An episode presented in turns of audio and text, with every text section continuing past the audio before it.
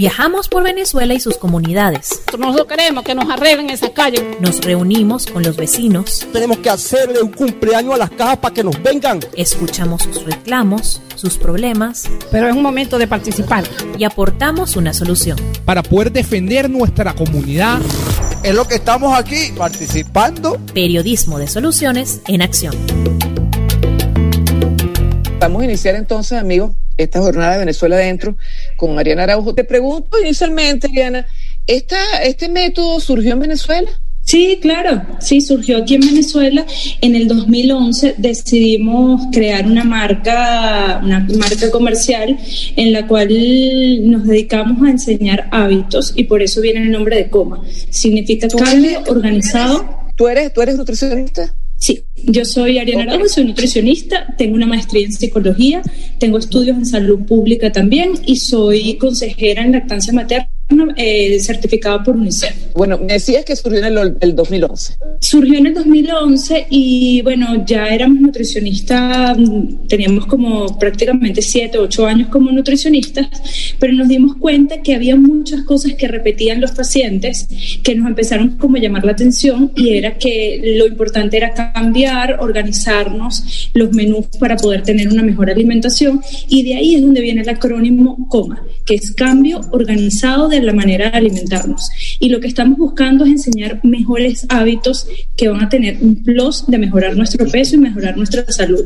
Sin embargo, nuestra primera meta no es mejorar el peso, porque lo que, lo que vimos en, hasta ese momento era que cuando los nutricionistas nos enfocamos en primera instancia en, en cambiar el peso, a la larga eso, esos resultados no se mantienen a lo largo del tiempo. Y fíjate que yo creo que una de las cosas que nosotros nos ha diferenciado es que como nutricionistas no nos enfocamos en eliminar grupos de alimentos, porque eso no es sostenible. Cuando a ti te dicen, bueno, no puedes comer arepa, no puedes comer pasta, no puedes comer pan, a la larga tú eso lo vas a dejar y lo vas a, romper y te va a traer frustración porque crees que, que el comer una arepa en la noche, que almorzarte un plato de pasta, que eso es algo que no es saludable. Y al contrario, siempre y cuando tú lo hagas eh, respondiendo a tu requerimiento individual de macro y micronutrientes, no va a tener ningún tipo de complicación. Al contrario, eso va a hacer que tú te apegues y que tengas mayor adherencia a un plan de alimentación, que lo puedas sostener a lo largo del tiempo,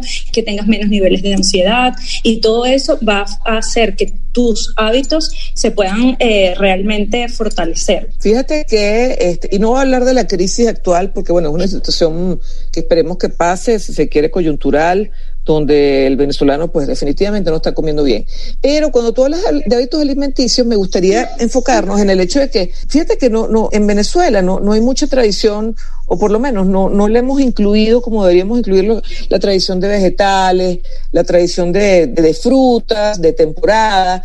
Bueno, y, y para muchos, pues comer aquí en nuestro país cuando se podía, y repito, cuando se podía, era comer carne o alguna proteína y carbohidratos, algún carbohidrato. Y digo, esto era, me estoy refiriendo a la Venezuela de antes porque ahorita pues se, que se puede ir mal, la gran mayoría. Pero fíjate que yo creo que igual en la coyuntura que estamos pasando, eh, nosotros tenemos, y, y, me encanta que haya muchas personas que, que puedan difundir esta información, porque tenemos que educar a la población. Si nosotros no podemos comer probablemente carne, pollo, pescado todos los días, probablemente quizás unas dos veces a la semana podríamos incluir alguna proteína animal que sea mucho más accesible. Podríamos decir, mira, voy a utilizar sardinas que no tienen que ser ni siquiera enlatadas, porque eso hace que el producto sea un poco más costoso, sino que podemos utilizar sardinas normales y algún tipo de vísceras que también son más económicas. ¿Por qué razón nos enfocamos en, en siempre recomendar la proteína animal, aunque sea dos veces a la semana? Porque esto tiene unos nutrientes que no lo tiene la proteína vegetal. Tenemos vitamina B12 y tenemos que nos ayuda a toda la formación del de sistema nervioso central, todo lo que es el impulso eh, de electricidad que tenemos en el cuerpo y tenemos también hierro, hierro de muy buena calidad. En los alimentos vegetales también tenemos hierro, pero es un hierro que se absorbe mucho menos. Y recuérdate que el hierro nos ayuda a formar hemoglobina y la hemoglobina en nuestro cuerpo lo que hace es transportar oxígeno.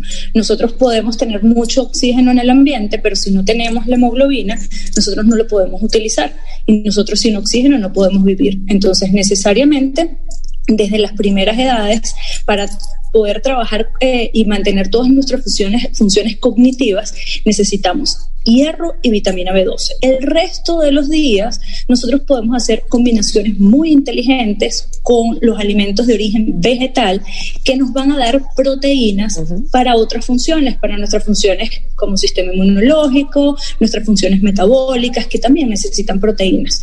Y estas, eh, eh, estos alimentos los podemos obtener o estos aminoácidos los podemos obtener de la unión de algún cereal, y cuando hablamos de cereales estamos hablando hablando de maíz, estamos hablando de avena, de trigo y de arroz. Entonces puede ser arepa, puede ser pasta, que son alimentos que se consiguen a un precio un poquito más económico, ¿ok? Y esto lo vamos a unir o con un grano o con una oleaginosa, que son los frutos secos, que estos son un poco más costosos, o con un tubérculo, sobre todo con los tubérculos que son más económicos. Entonces uno podría decir, mira, yo podría desayunar en la mañana una arepa y al mediodía yo me puedo comer una papa con esos dos alimentos que son full carbohidratos, que tienen algunos aminoácidos. Cuando yo uno esos aminoácidos, tengo los aminoácidos esenciales. No es que estoy formando una proteína, siguen siendo aminoácidos, siguen siendo carbohidratos, perdón, pero te aportan aminoácidos esenciales. Y tienen ese nombre de esenciales porque es esencial aportarlos por la dieta. Nuestro cuerpo no tiene ninguna vía metabólica para poder obtener esos aminoácidos. Importante eso que estás diciendo, porque por lo que dices, con un mm, mediano presupuesto, pues podemos tener una alimentación balanceada. Sí, y esa es la función del nutricionista y yo creo que ahorita ha sido de muchísimo valor en toda esta crisis. Ustedes tienen ahorita una función importantísima, sí señor. Así ha sido y por eso es que yo desde Método Coma eh, quizás en algún momento he como que tratado de, de, darle valor a nuestra carrera porque prácticamente desde el lado del fitness, desde el lado de los coaches, se han enfocado prácticamente en darnos recomendaciones para mantener el peso. Y esa no es la realidad de nuestro país, no es la realidad del mundo. La realidad del mundo es que tenemos que aprender a alimentarnos mejor y que tanto por déficit como por exceso tenemos patologías porque no nos sabemos alimentar. Entonces probablemente hay alimentos como la harina de almendra, como las leches eh, vegetales o las bebidas vegetales que se están vendiendo mucho, sin embargo, eso no, no entra en el presupuesto de la mayor cantidad de la población a nivel mundial. Son alimentos costosos en Venezuela y en cualquier parte del mundo. Entonces tenemos que educar a la gente en cómo alimentarnos con las cosas que son económicas. Mira, desde Trujillo te están preguntando, Ariana, lo siguiente. ¿Cuáles son los hábitos de alimentación poco saludables más comunes y cómo empezar a cambiarlos? Mira, los más comunes es el exceso del consumo de azúcar y el exceso de grasas. Eh, aquí en Venezuela prácticamente la gente tiende a consumir los alimentos fritos, casi nunca los ponen al vapor, a la plancha, a la parrilla y consumimos muchísimo mm. azúcar. No, yo no quiero satanizar ni siquiera el azúcar, porque ya sabemos desde la Organización Mundial de la Salud y de las organizaciones que se enfocan en tratar con diabetes, que sí podemos comer azúcar blanca, refinada, pero no más del 10% de nuestro requerimiento diario, que eso es más o menos entre unas dos o cuatro cucharadas dependiendo el tamaño de la persona. No es igual una mujer de unos 50 a un hombre de unos 80, ¿okay? pero más o menos entre dos y cuatro cucharadas. ¿Qué significa esto? Que los cereales de caja se van, que el azúcar agregada en un café, en una avena, en un fororo se debería ir, que todas las salsas comerciales deberían salir y que ese azúcar yo la voy a utilizar probablemente en algo que valga la pena. Bueno, me hago un ponquecito, me hago una torta de zanahoria, me hago una torta de auyama y eso va a tener azúcar. Yo lo que voy a es contabilizar la cantidad y ahí yo consumo mi porción de azúcar. Pero si nosotros sacamos lo que come la gente el día a día, siempre supera la cantidad de azúcar, de azúcar ¿Cómo empezar a cambiarlo? Que te preguntan también desde Sucre, ¿cómo, ¿cómo comenzar a cambiarlo? Fíjate que si, si uno decide un día para el otro quitar completamente el azúcar agregada, sin quitar los carbohidratos de la alimentación es bastante sencillo. Yo mañana me puedo levantar y decir, mira, hoy no voy a comer azúcar. Los primeros cinco días son un poquito difíciles, Pero si yo estoy agregando frutas, vegetales, leche o yogur, que eso tiene un tipo de azúcar que es la lactosa, yo como mis tres comidas principales, carbohidratos como harina pan, eh, granos, pasta, la necesidad de comer azúcar disminuye y prácticamente se quita por completo. El problema está que la gente trata de quitar el carbohidrato y el azúcar. Y ahí sí se complica el papagayo. ¿Okay? Inmediatamente porque el cuerpo trabaja, nuestro cerebro trabaja con azúcar. Entonces no le tenemos que dar el azúcar refinada, pero sí tenemos que aportar ese azúcar a través de alimentos que vienen de la naturaleza. Pues. ¿Endulzar con papelón o con, o con miel para evitar el azúcar? Es exactamente igual, te da el mismo aporte calórico, ninguno tiene ma mayor cantidad de nutrientes para las cantidades que consumimos y igualito nuestro páncreas necesita segregar eh, altas cantidades de insulina para poder metabolizarlo. ¿Qué alimentos recomendarías para el adulto mayor que sean de bajo costo y permitan tomar la, los principales nutrientes para sus funciones? Alimentación del adulto mayor. Fíjate, para el adulto mayor, para todos en el ciclo vital, desde los niños hasta los adultos mayores, necesariamente tenemos que consumir todos los días algún tipo de lácteos. ¿okay? Puede ser leche o yogur de vaca, de búfala o de cabra, siempre y cuando la persona no tenga ningún tipo de sensibilidad alimentaria. Esto es bien importante. Tenemos que comer por lo menos dos veces al día vegetales. ¿okay? Desde el niño hasta el adulto mayor. Entonces podemos agregarlos, sea en el desayuno, sea en el almuerzo o sea en la cena. Por lo menos al día debería agregar dos raciones de fruta, un lácteo al día, dos de vegetales al día y por lo menos dos de fruta. Las de fruta siempre van a cambiar según el requerimiento, pero por lo menos dos veces al día deberíamos agregarlas. Aquí en las frutas tenemos vitaminas, minerales y azúcar. ¿Okay? Entonces, por esa razón yo puedo quitar el azúcar de los alimentos, el azúcar que viene añadida, porque yo tengo ese aporte de azúcar a través de la fruta y ese azúcar va a cubrir las funciones cerebrales. Luego, en desayuno, almuerzo y cena, tengo que necesariamente agregar carbohidratos, carbohidratos que sean saludables. Te también te preguntan, ¿qué es una pérdida de peso saludable ¿Y cómo no recuperar el peso perdido? Para no recuperar el peso perdido, los hábitos que hayamos adquirido a lo largo del tiempo que estábamos haciendo un plan de alimentación se deberían mantener. Es decir, disminuir el consumo de azúcar, controlar las cantidades, consumir menos grasa. Y una pérdida de peso saludable debería estar entre un kilo y medio kilo semanal para que haya pérdida de grasa y no de músculo. La colega muy querida Vianile Rivas te pregunta desde Araure, ¿cómo podemos cambiar los hábitos alimenticios en niños niños para no consumir tantos dulces? Mira, yo creo que en los niños es muchísimo más fácil que en el adulto, porque al final el niño no va al supermercado a comprar los alimentos, él no los paga. Todos esos alimentos llegan a la casa porque los adultos los compraron. Entonces, si tú no tienes la casa llena de alimentos dulces, el niño se acostumbra a no consumirlos. ¿Qué tenemos que tener en la casa? Evidentemente, alimentos que sean atractivos para ellos. O sea, yo le podría hacer este, una arepa normal, pero le puedo hacer una arepa de corazón. Podría picarle la fruta en forma de florecitas. Yo podría hacerle una panqueca en la tarde con algo de frutas y unas tiritas de chocolate. ¿okay? Que no es que lo voy a bañar de chocolate, ni le voy a, poner una restricción total al niño de que no coma absolutamente nada, sino frutas pero yo puedo hacer algo atractivo que sea medianamente saludable, ¿okay? porque eso existe. Mira, te preguntan desde el Zulia, Rosmina de Medio Sur, ¿hay algún modelo básico o una lista de alimentos para comenzar a cambiar los malos hábitos alimenticios y o aumentar de peso? No, no hay, no hay algo que sea básico. Normalmente los nutricionistas tenemos las listas de sustitutos donde salen todos los alimentos que podríamos conseguir cuando vamos al supermercado. Pero este no es que haya algo básico que te dice, bueno, si usted tiene sobrepeso, esto es lo que tiene que comer. Lo ideal sería que vaya un nutricionista y que le adapten eh, los alimentos a su requerimiento. Sí, mira, Juan Gil te pregunta, ¿existe la percepción de que ir al nutricionista significa que te manden una dieta que requiere de un altísimo presupuesto? ¿Cómo derrumbamos ese mito y qué tanta culpa tienen algunos nutricionistas de esta percepción? Bueno, no, por, le iba a cierto, por decir cierto, que- no es el método coma, porque el método coma Yo- más bien es- premisa es que puedes comer de todo. Ese era lo que le iba a decir, que él no ha ido a método coma, porque cuando vaya a método coma y vea lo que nosotros entregamos y empieza a ver batata, apio, ñame o kumo, se va a dar cuenta que no necesita un presupuesto altísimo. Es tanto, ni siquiera en nuestras entregables no tenemos harina de almendra, leches vegetales, nada de eso. ¿ok? Para realmente para alimentarnos saludable necesitamos los alimentos que vienen de la naturaleza, poco industrializados.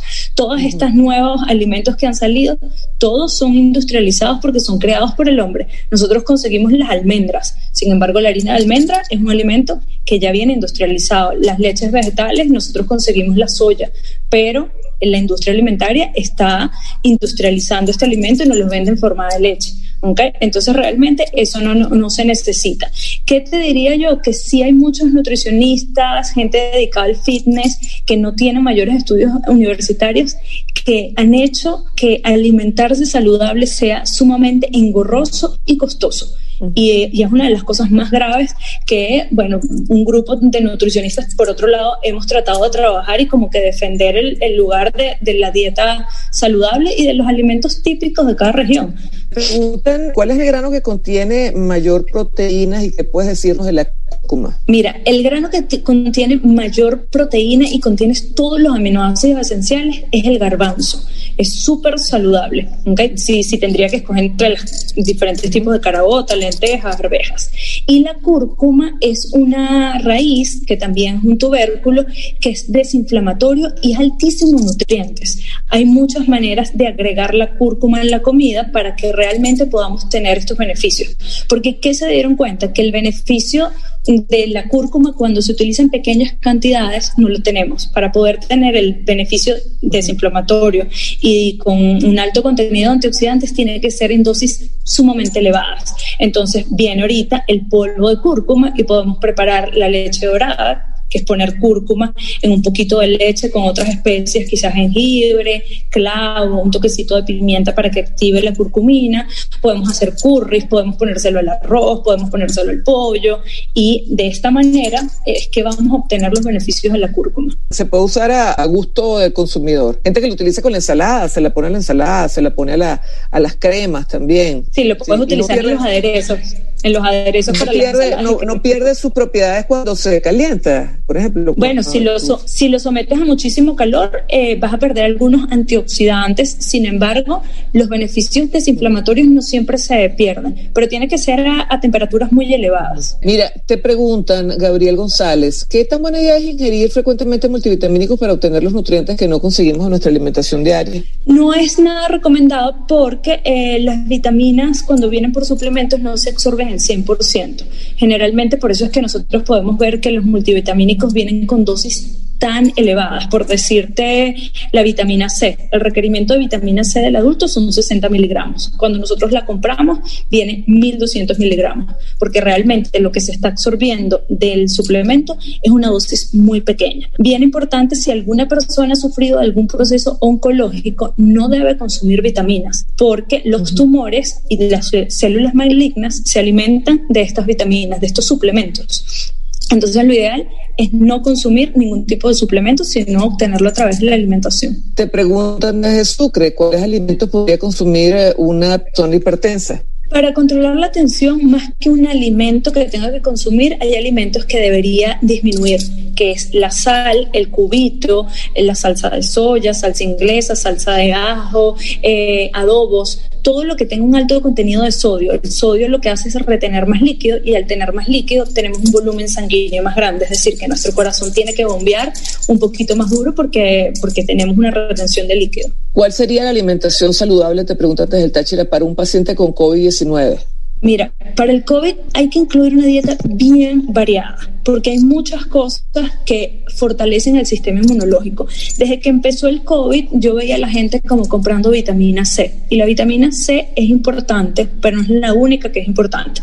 La primera que yo diría es que las personas tienen que tomar sol, porque la vitamina D se sintetiza a través de nuestra piel con el contacto del sol el horario para tomar ese sol, para que realmente podamos absorber la vitamina D, debería ser entre 10 y 12 del mediodía aquí en Venezuela, en el trópico. Es diferente si estás en Europa. ¿Okay? ¿Cómo saber si realmente te está llegando? Uno se para y si la sombra que nosotros tenemos, nuestra sombra, es mayor que nuestro cuerpo, ese no es el horario de tomar el sol. Tiene que ser un momento que nuestra sombra sea más pequeña que nuestro cuerpo. Es decir, que es un horario donde prácticamente tenemos el sol encima. Deberíamos exponer una gran cantidad de piel al sol entre unos 15 y 20 minutos. Con eso obtenemos la vitamina D que está vinculado con las hospitalizaciones de COVID, está vinculado también con nuestro sistema inmunológico, con absorción de calcio a nivel de huesos, eh, y ella, ella funciona en nuestro cuerpo también como una hormona. Entonces, para mí, esta es la más importante de todas. Luego tenemos que necesitamos vitaminas del grupo B, es decir, necesitamos consumir carbohidratos en las tres comidas principales, porque los carbohidratos son ricos en vitaminas del grupo B. La única que no tiene los carbohidratos del grupo B es la B12, que también la, necesita el sistema inmunológico y está en las carnes rojas y en las vísceras. Ahí es donde están altas cantidades. Entonces necesitamos comer carnes rojas, o vísceras. Necesitamos vitamina E. La vitamina E, el zinc, lo tenemos también en las carnes y en, en los alimentos eh, que provienen de la grasa, los aceites, los frutos secos, el aguacate, que es súper saludable. Necesitamos calcio. Fíjate todo lo que se necesita para que el sistema inmunológico pueda cumplir sus funciones de defensa, porque eso es lo que hace el sistema inmunológico, defendernos. Eso no quiere decir que no te vas a enfermar del COVID, sino que vas a tener que tu respuesta ante el COVID va a ser mejor de una persona que tenga deficiencias de alguna de estas vitaminas. Hay una pregunta sobre algo que está muy de moda y es el ayuno intermitente. ¿Qué tan beneficioso es? ¿Es una moda que no debemos adoptar? Mire, yo no lo recomiendo tanto, a pesar de que hay muchos estudios que te hablan que puedes tener alguna mejoría en, a nivel metabólico, esta mejoría también se puede lograr teniendo buenos hábitos de alimentación. ¿Qué estamos buscando los nutricionistas? Que la gente pueda eh, llevar algún plan de alimentación que sea sostenible a lo largo del tiempo. ¿Qué pasa con el ayuno intermitente? Es una restricción que vemos que muchas veces la gente lo hace por un periodo de tiempo y después al romperlo sube otra vez de peso. En esta restricción hay una gran pérdida de masa muscular que va a hacer que el metabolismo disminuya, porque mucho de nuestro gasto calórico viene de, nuestro, de, la cantidad de músculo que tenemos en el cuerpo. Entonces, todas las estrategias que nosotros utilizamos de alimentación se basan en proteger la masa muscular. El ayuno intermitente, al contrario, siempre consume un poco de músculo cuando hablamos de vías gástricas, imagínense siempre como los, las tuberías de agua de una casa. Si yo paso 16 horas sin tener agua, cuando llega el agua llega con tanta presión que puede romper las tuberías. Así pasa también en nuestro sistema digestivo. Pasamos 16 horas sin comer y cuando llegan los alimentos, que son generalmente muy pesados porque son a la hora del almuerzo, eso es lo que hace es dañar toda nuestra vía gástrica. Entonces, cuando uno empieza a evaluar el, el ayuno intermitente a nivel gástrico, a nivel metabólico, a nivel de sostenibilidad, a lo largo del tiempo, eh, a nivel de aporte de nutrientes, vemos que tiene como muchas deficiencias, como muchos, muchas cosas que nos hacen como dudar de, de si hacerlo o no hacerlo. Yo no lo recomiendo, yo no lo hago. Mira, también te preguntan desde el Zulia. Hablamos de la cantidad de azúcar, pero ¿cuál es la cantidad requerida de sal?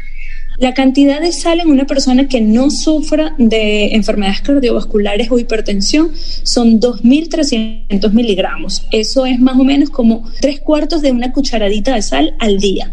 Si la persona tiene algún tipo de enfermedad cardiovascular, como puede ser la hipertensión, son 1.500 miligramos de sodio al día, que es media cucharadita al día, distribuida en todos los alimentos. ¿Qué decir de quinoa y si podemos conseguirla en Venezuela o hay algo que la sustituya en Venezuela? La quinoa es un tremendo alimento, es un cereal, es un carbohidrato que aporta todos los aminoácidos esenciales, es decir, aporta carbohidratos y proteínas. No es un alimento típico de Venezuela, es un alimento que sí se consigue en Venezuela, pero no es típico y por eso es que tiene un precio un poquito más elevado. Este, ¿Qué lo puede sustituir? Bueno, los granos podrían sustituir a la quinoa, los granos, los granos también tienen carbohidratos y proteínas, por decirte los, los garbanzos que ahorita hablamos, tienen un alto contenido de proteínas, tiene todos los aminoácidos esenciales, tiene carbohidratos, tiene fibra, que probablemente es un alimento que podría sustituir a la quinoa, que es un poquito más económico, igualito tiene los mismos nutrientes. ¿Qué te recomienda para las personas que sufren de ansiedad? ¿Hay algún alimento o comida que pueda ayudar a disminuir la ansiedad? No, no hay un alimento que por sí solo vaya a controlar la ansiedad. Lo que hay es que ajustar toda la, la, alimentación al requerimiento de esa persona para que la ansiedad pueda, pueda disminuir. La ansiedad está muy vinculada con malos planes de alimentación, con quitar los carbohidratos, con saltarse alguna comida en el día y evidentemente con algunos procesos psicológicos que hay que trabajar. Ya para finalizar las preguntas que nos están llegando, de Zucker, mantener una dieta saludable y balanceada es recomendable para hacer las comidas siempre en un periodo de tiempo establecido, eh, tanto como para, subir como para bajar de peso. Este, en el método coma, y, complemento esta pregunta con lo siguiente, en el método coma, volviendo un poquito más sobre eso, ¿de qué se trata cuando cuando te llega la gente? Porque usted tiene que explicar el método coma, de, de qué se trata y cómo es esto de cambiar los hábitos. Fíjate, en el método COMA lo que hacemos es ajustar el, requerimiento a las necesidades de cada persona. Entonces, no hay algo que sea predeterminado que yo te diga, como el ayuno intermitente, haz dos comidas al día. Puede que se te ajuste una dieta a ti y a mí, pero eso no significa que se vaya a ajustar a todo el mundo. Entonces, en método COMA lo que hacemos es ajustarnos al requerimiento de cada persona y dependiendo los hábitos que tenga que, cambiar, nosotros los vamos a ir trabajando a nivel psicológico y a nivel de, de hábitos como tal, de alimentación. Ya para finalizar, bueno, me gustaría que nos dijera, eh, ya dentro del ámbito de, de hecho en Venezuela, ¿qué ha significado aquí en particular el método COMA? Eh, bueno, eh, que ese método haya surgido aquí, la cantidad de gente que lo sigue, los pacientes que ha tenido, y bueno, tus razones para, para seguir echándole pichón. Mira, mi razón para seguir aquí echándole pichón es que siento que aquí mi carrera realmente tiene una razón de ser, más allá de un peso ideal o de una figura bonita. Realmente yo creo que aquí hay una misión bien importante que tenemos que cumplir y es donde yo me siento útil. Yo desde las redes sociales puedo enseñar a potabilizar el agua, a cómo alimentarnos cuando no tiene acceso a proteínas el día a día. Todo eso lo hace un nutricionista. Entonces yo creo que la educación que me ha dado a mí la carrera aquí en Venezuela, no sé si me lo puede dar en el resto del, del mundo. Por eso es que estoy aquí, me siento sumamente útil, la verdad. No hay un día de mi vida que yo no me pare con ganas de seguir trabajando. Realmente creo que eso es lo que hace que yo me levante todas las mañanas temprano y que pueda estar a estas horas hablando todavía de, de, lo que yo trabajo, que muchas veces la gente está como pendiente del reloj, que bueno, se acabó el horario y yo no creo que no tengo horario porque hago algo que realmente me llene y que me gusta. Bueno, desde el, año 1970 que había surgido el método como hasta ahorita, ha debido ser muchísima la gente que ha pasado por, por tus recomendaciones. Sí, realmente manejamos un flujo de pacientes sumamente elevado, a pesar de cualquier circunstancia que ha pasado de cuando se nos fue la luz, este año con el COVID, realmente manejamos un flujo de pacientes bien importante y creo que nos enfocamos no solo en la individualidad de esa persona que llega al consultorio, sino que tratamos de alguna u otra manera tratar de llevar esas recomendaciones a la casa y siempre conocer el grupo familiar y ver cómo podemos llegar en función de que los hábitos no solo cambien en un individuo, sino que cambien en todo el grupo familiar. Entonces, la verdad, yo estoy súper complacida de, de, lo que hago el día a día y de toda la gente que trabaja en mi grupo. ¿Dónde podemos seguirlo? ¿Cuáles son las redes? Estamos en todas las redes sociales bajo el nombre arroba método coma. Tenemos también en Instagram arroba método coma for men con un poquito más de contenido de hombres y tenemos la página web que tenemos un boletín gratuito todos los meses y la página es www.metodocoma.com. Bueno, amigos, muchísimas gracias, Ariana. Hecho en Venezuela, método coma, comenzar el cambio de nuestros hábitos alimenticios. Es posible hacerlo, un método creado en Venezuela, un método saludable, un método adaptado a nuestra realidad. Fíjense todas las recomendaciones que nos dio Ariana, no para un país X, ni para una eh, un tipo de, de, de, automercado donde cual se puedan conseguir este objetivo, se está consiguiendo, pero costa de muchos dólares pero nos ha enseñado algunos tips importantes que podemos aplicar en nuestro caso particular y en las comunidades donde estamos actuando. Así que bueno, muchísimas gracias Ariana por estos minutos que nos concediera, pues nos ha ayudado muchísimo para difundir estas informaciones que seguramente serán de utilidad para las comunidades en las cuales estamos. Así que un gran abrazo Ariana. De verdad que sí. Igual para ustedes y gracias por contactarme. Feliz noche para todos. Feliz noche, bueno amigos, ustedes también, muchísimas gracias por estar aquí el próximo vuelo espero nuevamente para otro pro de Venezuela Entonces, Recuerden cualquier cosa, nuestra línea COVID, también nuestras redes sociales. Eh, y, y, bueno, nada, este, estamos en contacto. Siempre me gusta conversar con ustedes y saber eh, cómo está el trabajo que ustedes están desarrollando, que además me llega a través de la línea COVID, por que ustedes realizan y esas actividades que ustedes realizan y que son tan importantes, tan bonitas y tan necesarias. Y bueno, es fácil, pero también resolver el país Venezuela adentro. Un beso, un abrazo, se les quiere. Esto fue Venezuela adentro Síguenos en Twitter e Instagram como arroba VE Piso Adentro.